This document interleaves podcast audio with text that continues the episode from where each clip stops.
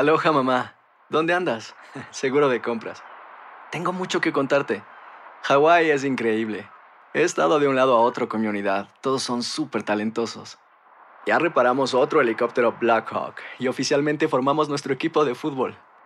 Para la próxima te cuento cómo voy con el surf y me cuentas qué te pareció el podcast que te compartí, ¿ok? Te quiero mucho. Be All You Can Be, visitando goarmy.com diagonal español.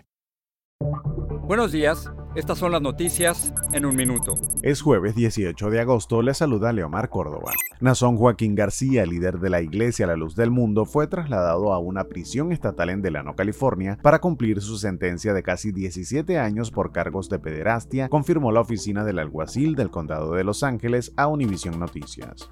Se espera que Allen Weisselberg, el exdirector financiero de la organización Trump, se declare culpable de un esquema de fraude fiscal que duró unos 15 años. Weisselberg fue un leal empleado de Trump, por lo que la admisión del fraude es un duro golpe para la empresa del expresidente bajo investigación.